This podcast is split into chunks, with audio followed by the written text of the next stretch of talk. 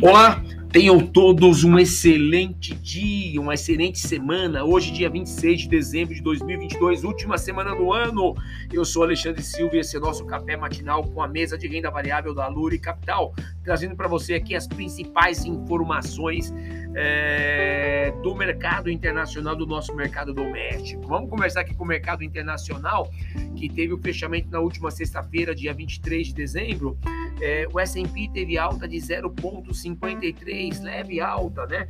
O DXY teve uma queda de 0,07, praticamente estável. As Treasuries de dois anos é, tiveram alta de 1,24. Né? É, o motivo pelo qual os mercados internacionais fecharam dessa forma foi muito por conta de ter saído aí a inflação, né? A inflação, o núcleo do PCI é, chegou a 4,7 na base anualizada agora em novembro, né?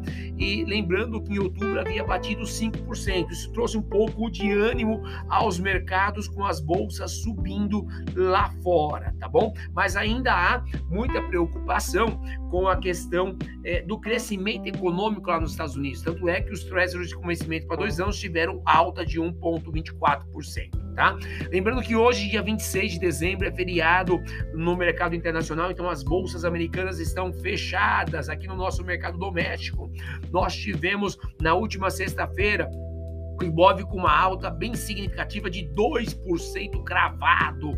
O dólar futuro teve praticamente estável com alta de 0,04% e o DI 1F27, esse teve uma queda um pouco maior, queda de 0,97%, trazendo um pouco de alívio no mercado de juros, né? A PEC da transição, que veio bem desidratada, foi aprovada desidratada pelo Congresso, né?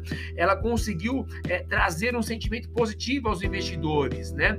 É, além disso, a falta de surpresas mais negativas no, dos nomes anunciados para o governo é, eleito favoreceu a acomodação dos negócios antes do Natal. Tudo isso trouxe um sentimento positivo para a nossa bolsa, tá bom? A gente tem que manter ainda no, no radar né, do nosso mercado doméstico muita atenção nas informações vindas de Brasília. Lembrando que essa semana ainda haverá a finalização da composição dos ministérios do governo Lula e também a movimentação da nova equipe econômica que é, foi anunciada na semana passada. Né? Então, tudo isso são desafios para a semana, semana um pouco mais curta. Lembrando que nós temos é, é, bolsa até apenas quinta-feira, sexta-feira será feriada, a bolsa estará fechada aqui no nosso mercado doméstico. Tenham todos uma excelente semana e bons negócios. Um abraço.